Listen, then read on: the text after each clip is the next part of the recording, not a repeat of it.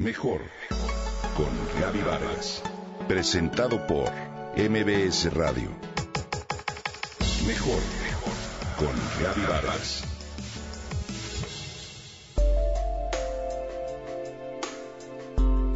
Cuando las parejas envejecen juntas, la buena o mala salud de alguno de los dos repercute en la del otro.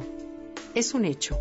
Nos sincronizamos de acuerdo con un estudio realizado por científicos de la Universidad de Arizona, donde estudiaron a 8.000 matrimonios con edad promedio de 60 años. La salud de una persona está vinculada a la de su pareja, explica David Sbarra, coautor del informe donde los científicos tuvieron en cuenta testimonios, test de habilidades lingüísticas y memoria de los voluntarios. ¿Qué pasa con la convivencia entre las personas que tienden a sincronizarlas, no solo en cuanto a sus padecimientos, sino también en cuanto a acontecimientos importantes de sus vidas?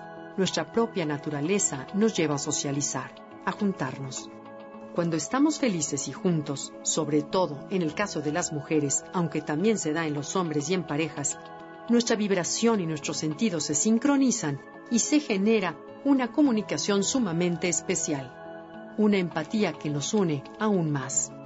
Esa sincronización se lleva más allá, a un nivel profundo donde se sincronizan hormonas, feromonas, procesos biológicos, en el caso de las mujeres, hasta ritmos ovulatorios y periodos menstruales.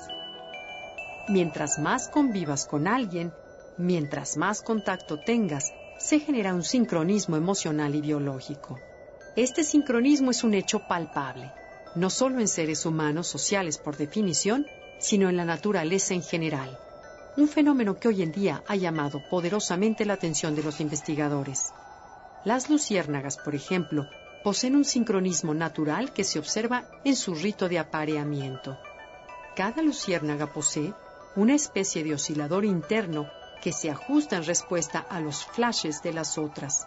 Así, los machos se juntan y logran sincronizar sus frecuencias a fin de emitir un potente pulso de luz y llamar a las hembras a larga distancia. Los seres humanos también nos sincronizamos en movimientos de manera espontánea. Imagina, por ejemplo, que termina un concierto y miles de aplausos se tornan uno solo, con ritmo y cadencia idénticos, o los pasos de dos amigos que caminan juntos se sincronizan, aunque ninguno de los dos lo haga conscientemente. Un estudio realizado por neurocientíficos cognitivos del Instituto de Tecnología de California revela que nuestra capacidad de sincronizar los movimientos del cuerpo es un indicador medible de nuestra interacción social. Es decir, puede ser clave para identificar bases neuronales en las interacciones sociales normales o deterioradas, tales como se observan en el autismo. El resultado que más llama la atención de nuestro estudio es que no solo la sincronía entre los cuerpos de los participantes aumentó tras un corto periodo de interacción social, sino también la sincronía de sus cerebros. Esto lo dice Hyun-Sik Yoon, uno de los autores del estudio, quien agregó la importancia de esta investigación ya que abre nuevas perspectivas en el estudio de la interfaz cerebro-cerebro. ¿Te imaginas poder cuantificar la unión social implícita entre dos o más personas y sugerir una pareja o un socio que sea más socialmente compatible con el otro a fin de mejorar el éxito de la relación?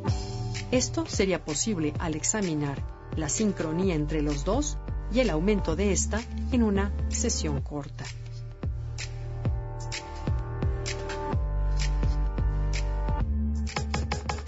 Comenta y comparte a través de Twitter. Gaby-Vargas. Gaby-Vargas. Mejor con Gaby Vargas. Presentado por MBS Radio.